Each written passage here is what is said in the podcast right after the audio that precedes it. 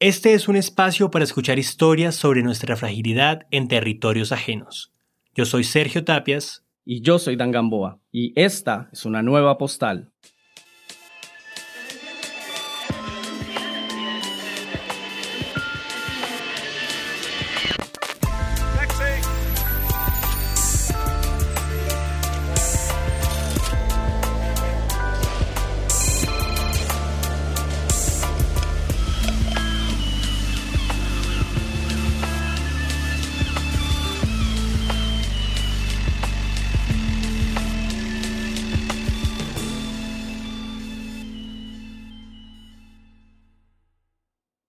Esto es Beijing, capital de China, una metrópoli de millones de habitantes, de escalas gigantes, donde el turista que recién llega al país queda abrumado por los enormes edificios, el espacio público y la evidente barrera cultural que representa el idioma mismo. Aquí empieza la historia de Juan, un colombiano de 36 años. Soy Juan Muñoz, aunque algunos me conocen como Cosianfiro. Además que viajero me considero un curioso, y pues esa curiosidad me ha llevado a conocer varios lugares y cada uno tiene sus historias particulares. Pues me imagino que les ha pasado que un día se levantan con el pie izquierdo y todo les sale mal. Pues no sé, días en los que uno pierde el bus, lo muerde un perro, lo caga una paloma, cualquier cosa así rara que a uno le, le arruina el día. Y pues bueno, pues esta es mi historia de cómo a mí todo me salió mal al otro lado del mundo. En diciembre del 2018 viajé a Bangkok a pasar Año Nuevo con unos, pues, con unos amigos. Y para ese entonces yo vivía en Montreal. Eh, no encontré un viaje directo a Bangkok, así que decidí tomar un viaje que hacía muchas escalas. Una de las escalas era Beijing. De ida no fue tan complicado, no hubo tantos problemas, aunque yo tenía miedo porque acababa de explotar todo el problema entre China y Canadá por lo de Huawei, por la acreditación de, creo que la hija de alguien de ahí. Entonces como que las, las cosas estaban un poco tensionantes y, me daba miedo llegar a China. O sea, yo era como, ¿qué puede pasar si llega un... Porque pues para ese momento yo era ya ciudadano canadiense, entonces era como, ¿qué pasa si llega un ciudadano canadiense a China? De resto todo fue bien, eh, no hubo ningún problema cuando llegué a, China, pasé, estuve ahí y seguí para Bangkok. Ya de regreso de Bangkok tenía una parada en Xiamen. Yo había salido de Bangkok al mediodía, llegué a Xiamen a eso de las 3 de la tarde, 4, no, no estoy seguro. En todo caso, yo quería comer algo porque no había comido nada en, en Bangkok. Y empecé a buscar en el aeropuerto qué podía comer. Me fui sitio por sitio, en ningún lado me recibían dinero, pues no me recibían, era la tarjeta, porque básicamente China es un planeta extraño donde todo es raro. Y si uno no tiene WeChat y si uno no tiene una cuenta en, en, China, pues no puede pagar nada. Entonces, pues mi tarjeta no servía para nada. Yo no tenía efectivo porque tengo la maña de nunca cargar efectivo. Y cuando ya había perdido toda la, toda la fe y toda la esperanza, eh, resulta que me fui para el baño y al lado del baño había un sitio donde parecía que recibían tarjeta de crédito. Fui a averiguar, no hablaban inglés. Eh, a señas me entendieron que pues tenía una tarjeta y que, quería comer. Y pues a señas fue que hice todo. Entonces a señas pedí lo que quería comer. Pedí el combo 4, ¿de acuerdo? Y yo alguna vez hace muchísimos años cuando era pequeño yo aprendí los números en chino. Entonces para poderlos decir yo tenía que cantar una canción que me enseñaron. Entonces yo estaba cantando mentalmente la canción que tenía que decir pues para poder saber qué, qué número era el 4. Eh, pedí el combo, me llegó. Me llegó una tinaja de té verde que era sumamente fuerte y me llegó un plato que pues se parecía a lo que yo pedí en la foto, que era un estofado de carne con verduras. Resulta que cuando empecé como a mirar bien qué era el cuento, pues no era no era tanto carne, sino era más como nervios gordos, cosas que yo en la vida había comido y verduras un poco duras que tampoco sabía que eran. Pues yo con hambre tuve que comerme eso, hacerte tripas corazón.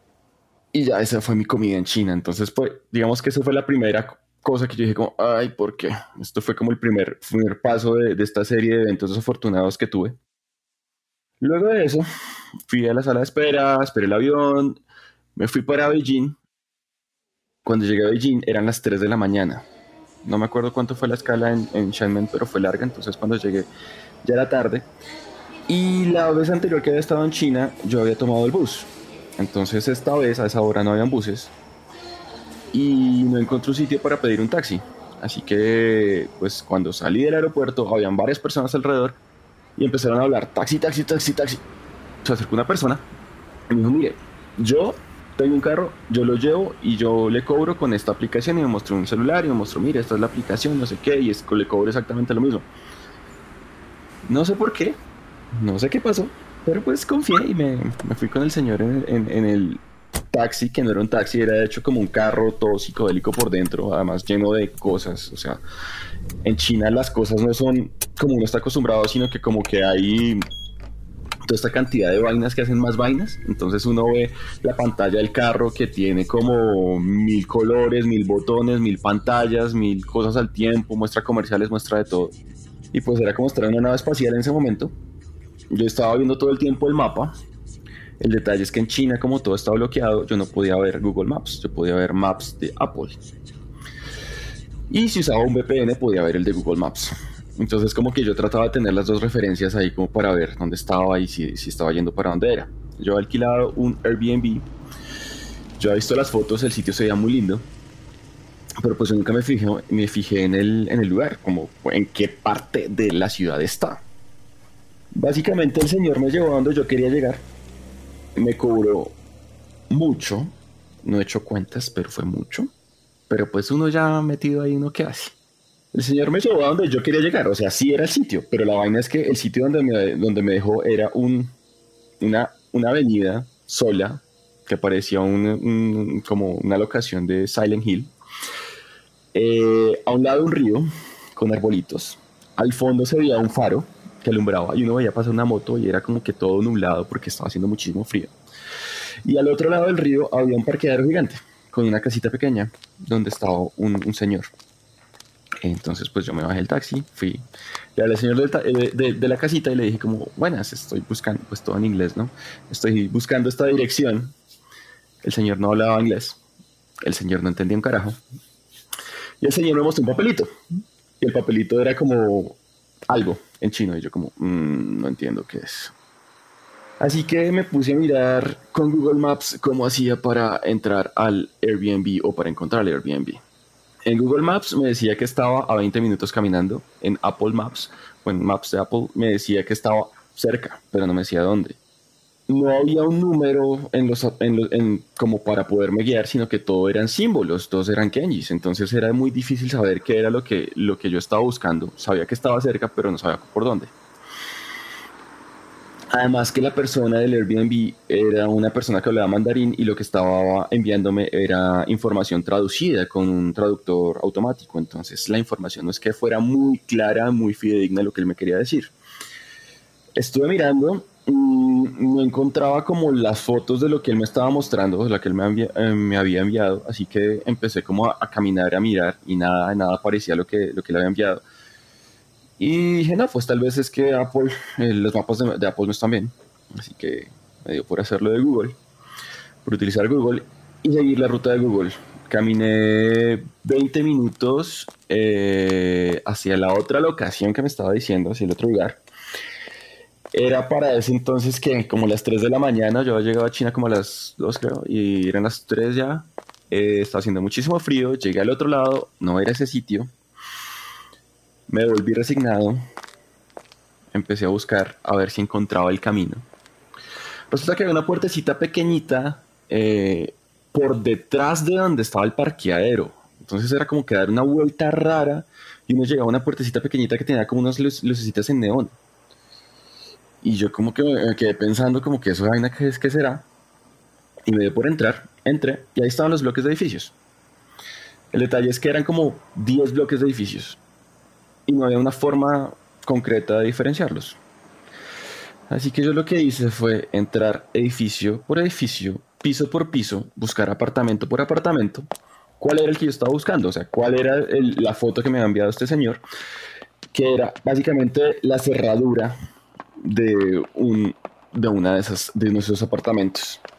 Subí, bajé, me quedé encerrado en un edificio, eh, esos edificios parecían una escena de un homicidio. Estas vainas eran en concreto.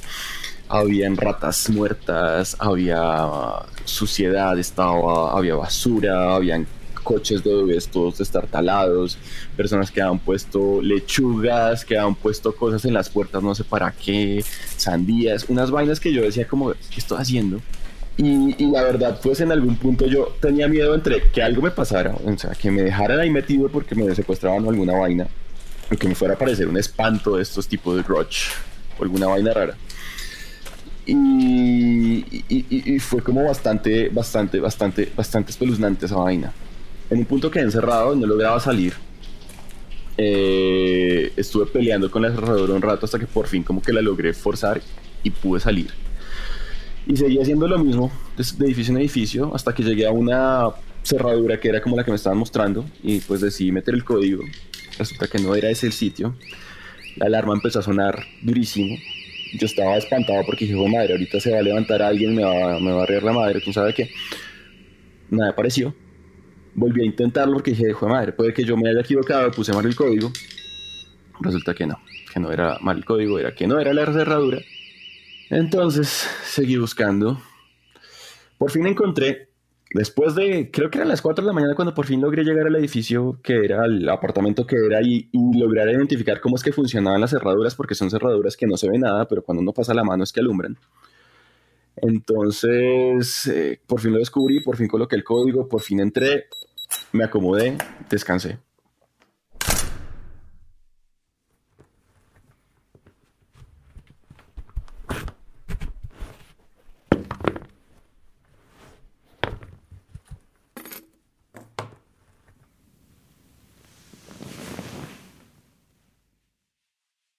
Entrar al cuarto, quitarse los zapatos y pensar en esa desafortunada elección en el aeropuerto solamente para encontrarse con el laberíntico resultado urbanístico de esta monstruosa ciudad. En este punto, el colchón, por muy duro que sea, sabe a gloria.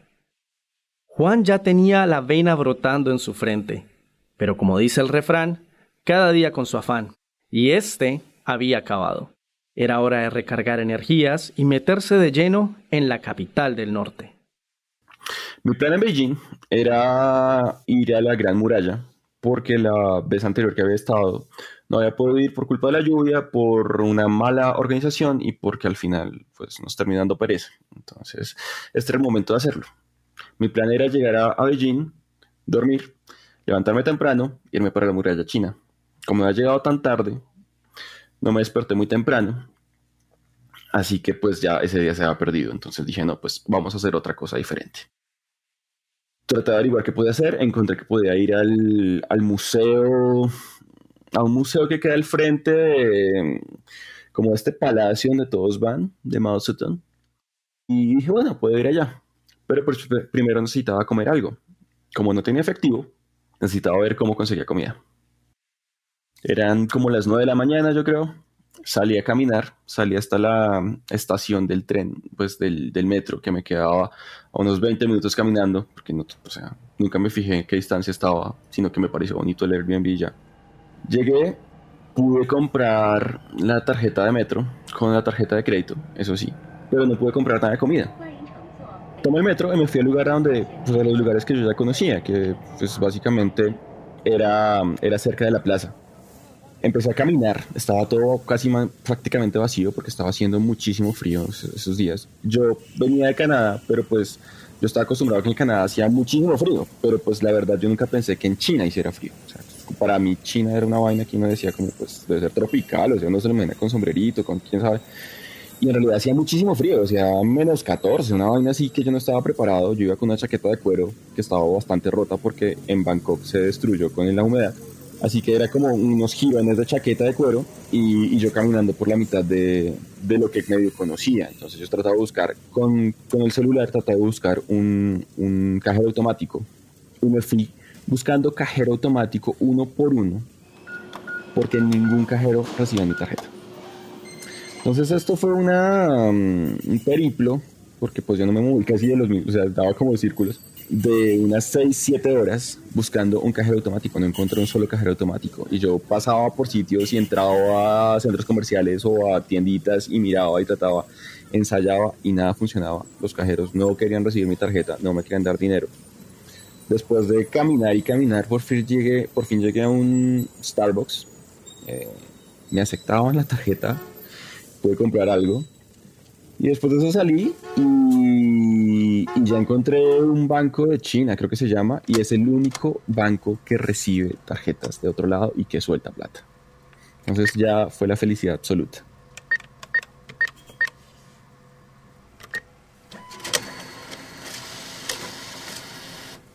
Después de perder prácticamente todo el día, me quedaba, eran como las que, como las 3 de la tarde.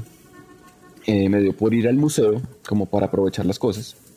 Y en el camino una mujer se me acercó y me empezó a hablar. Yo iba con una máscara para el smog que me han regalado, que era una máscara pues que se ve bastante tecnológica porque tiene como unos ventiladores y esta máscara llama mucho la atención porque tiene una lucecita, porque uno la ve y parece como si fuera la máscara de Darth Vader. Entonces, pues la gente como que me mira mucho. Si ha llegado a este punto de la historia, podrá intuir que el torbellino del turista inocente en el que Juan había caído estaba lejos de terminar.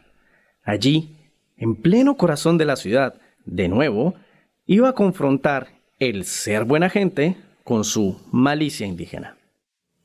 Y pues esta señora se me acercó y me empezó a hablar y yo pues, yo nunca le hablo a la gente, yo soy bastante como reservado con el cuento, pero como que ese día dije, no, pues ya han salido tantas cosas mal que de pronto esto ya es la esperanza que le falta al día, ya es la señora que me va a ayudar a, a ubicarme.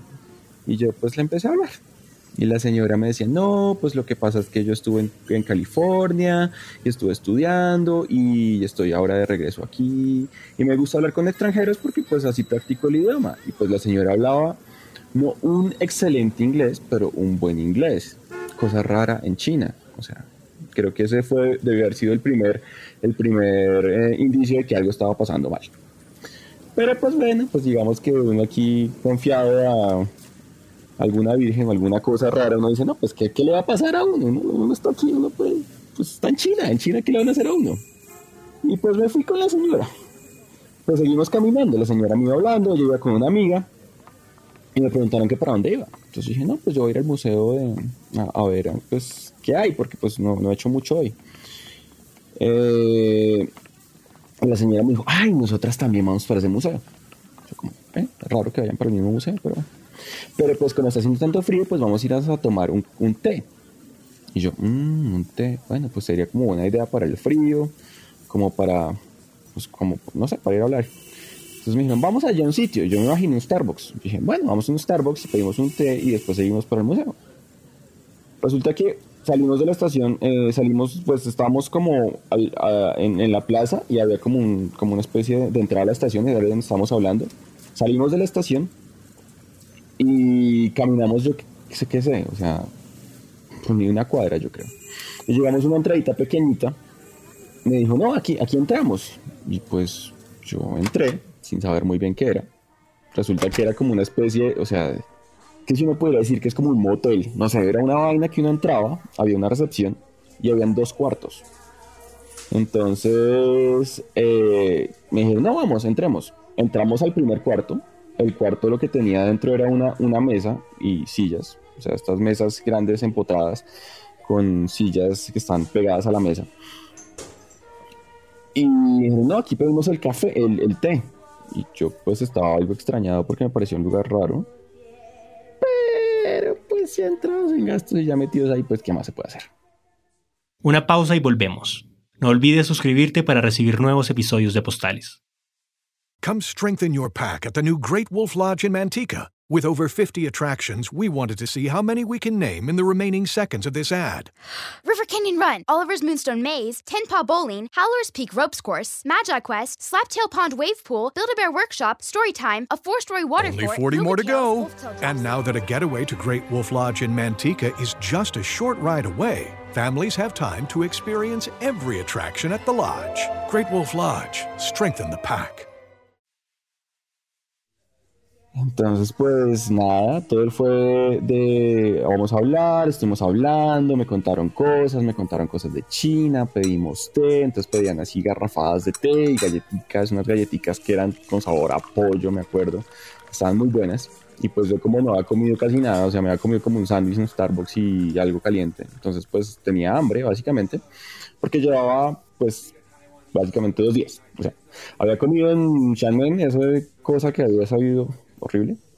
Y estaba lo que había comido en Starbucks. Entonces empezamos a comer y a hablar. Entonces me decían, no, usted parece una estrella de Hollywood. No, mire, usted no sé qué. Las tácticas de manipulación eran muy poderosas.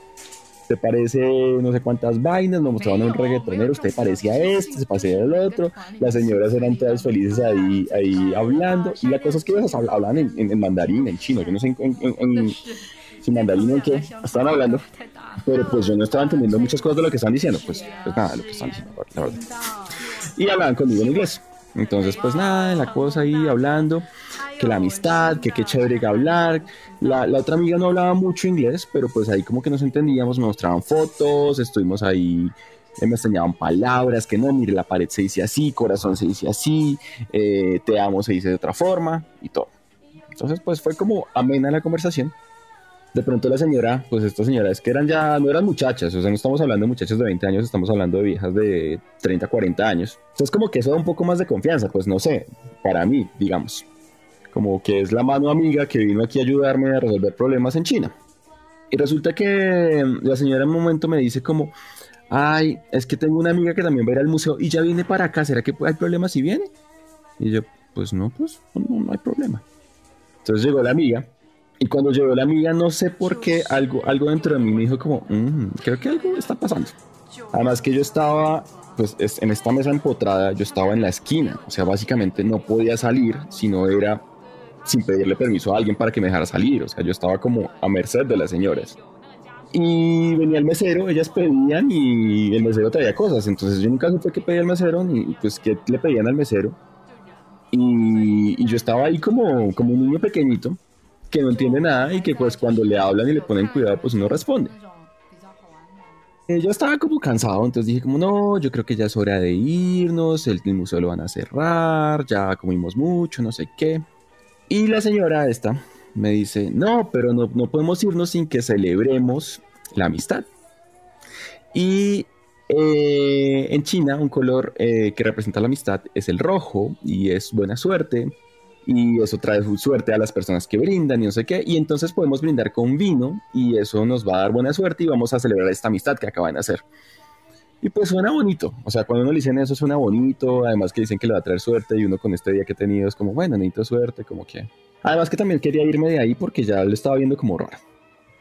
Resulta que la señora pidió el menú, llegó el mesero con su menú y mostraron los vinos que tenían. Y entre los vinos que tenían, pues yo escogí el más barato, porque yo dije, pues yo qué me voy a poner, o sea, primero, pues no es que me gusta el vino, segundo, no es que me quiera emborrachar, tercero, pues es como una cosa simbólica, o sea, ni siquiera es algo que valga la pena en realidad, sea, es una cosa ahí más. Y resulta que cuando yo dije que el más barato, la señora dijo, no, no, no, no, no, no, no, ese no, mire, pida este, que este es, este es mejor.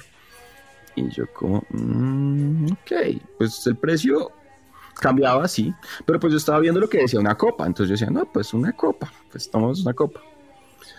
Y dije, bueno, listo, ese. Al rato volvió el mesero con una botella.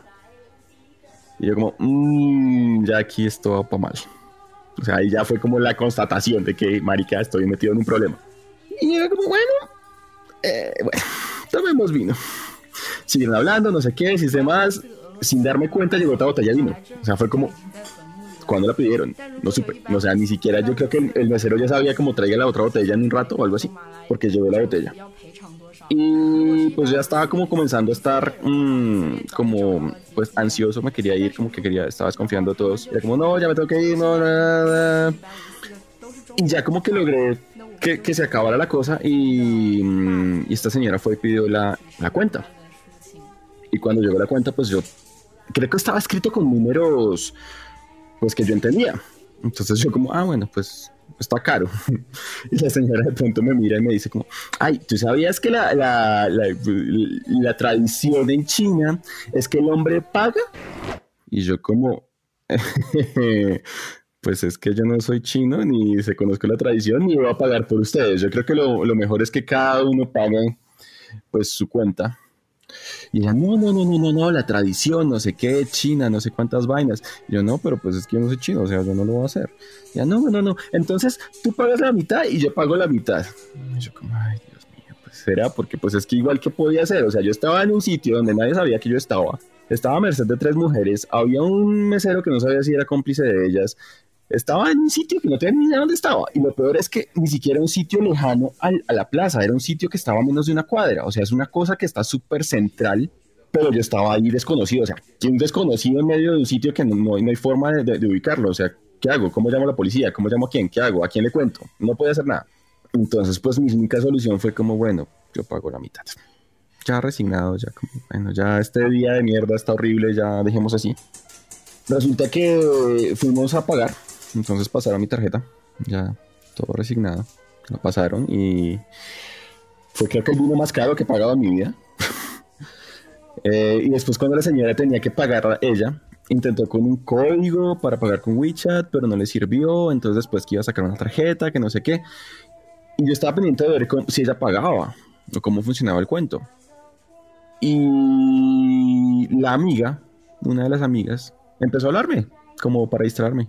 Y me dice, no, mira, vamos aquí, miremos este otro cuarto. Y el otro cuarto, pues era un cuarto, pues igual un cuarto cerrado, pero dentro había un karaoke. Entonces decía, ¿no quieres quedarte? Cantamos aquí en el karaoke. Y yo como, no, no, no, no, ya me quieren. Ay, no, deberíamos cuadrar. Y entonces eh, vamos al karaoke todos juntos. Y yo, no, no, no, no, no, no. Entonces al final nunca supe si la otra persona pagó. Salimos, yo estaba emputado. Cuando, pues cuando yo me pongo bravo me se me nota. Se me nota mucho en la cara porque yo hago muchos gestos. Y, pues yo estaba súper seco con ellas. Entonces la señora, no, mira, anota mi, mi, mi, número, anota mi, correo, cualquier cosa que necesites, podemos, eh, podemos ayudarte.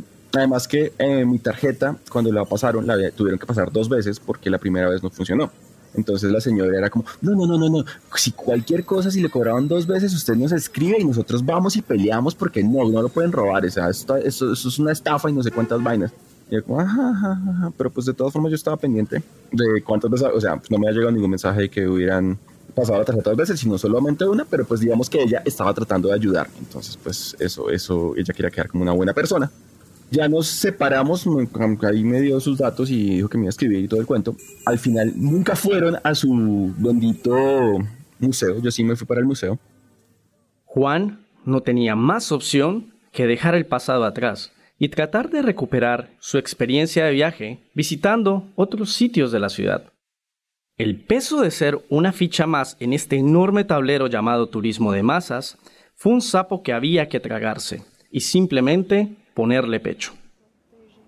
Entré al museo, pero pues no disfruté nada, más que estaba como medio histérico con todo el mundo. De hecho, o sea, antes de entrar al museo, llamé a un amigo, le conté todo lo que estaba pasando, como, mire, me acaban de estafar, me robaron, entonces qué, era el sufrimiento, la pena, y es como, pero, marica, Juan, ¿por qué no se dio cuenta? Y es porque, no sé, la bobada que me dio. Uno que se vuelve canadiense y se cree canadiense se le olvida que existe la malicia indígena que, que, solo se me despierta cuando, cuando, cuando llego a Bogotá y tengo que empezar a mirar para atrás porque de pronto me abren la maleta o porque alguien me está siguiendo, pero pues a mí se me olvidan las cosas, a mí se me olvida la cosa básica cuando me voy para, para otro lado, porque me dice, no, pues es que en Europa, no, pero pues es que en China, no, pero pues es que en cualquier lado. Y pues resulta que no, que también me estafaron. Entonces yo estaba ya entrando al museo, en el museo dije, bueno, voy aquí a mirar las cositas, no sé qué. Empiezo a sonar una alarma, cerraron el museo, ya era la hora de cerrar el museo.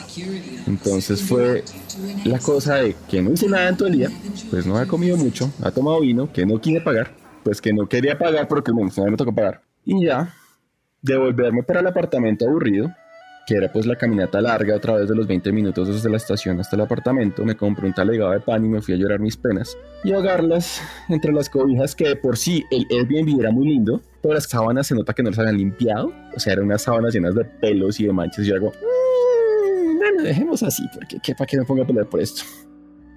Al otro día mm, intenté al, al, al, a la muralla, fui, pues, hice todas las vueltas. Digamos que ese día fue tranquilo y fue como el descanso para este viaje. Y el último día yo trataba ya de regresar para el aeropuerto, o sea, tenía que ir al aeropuerto y tenía que ir a una estación que quedaba, una estación de buses que quedaba al frente de la estación de metro, pero pues no era claro dónde estaba, que era el sitio donde pasaban los buses para ir al aeropuerto. Fui al metro, no tenía ni idea de cómo funcionaba esa vaina, o sea, nadie me entendía primero, pues inglés, no sabían cómo responderme. Por allá encontré a una muchacha que por fin logró pues, decirme cómo era el cuento. Y básicamente era que era una casita que estaba al lado de la, pues al frente de la estación de metro y estaba cerrada, pero tocaba golpear y que el señor se despertara porque era muy temprano y una vaina rara que yo no entendía, pero pues que al final terminé haciendo. Y sí, sí había un señor adentro y sí, el señor estaba dormido y sí me vendió el pasaje. Estuve esperándole un rato y me subí al bus ya cuando llegó. Arrancamos para el aeropuerto y pude ver pues la China que no había visto eh, antes, pues todo Beijing.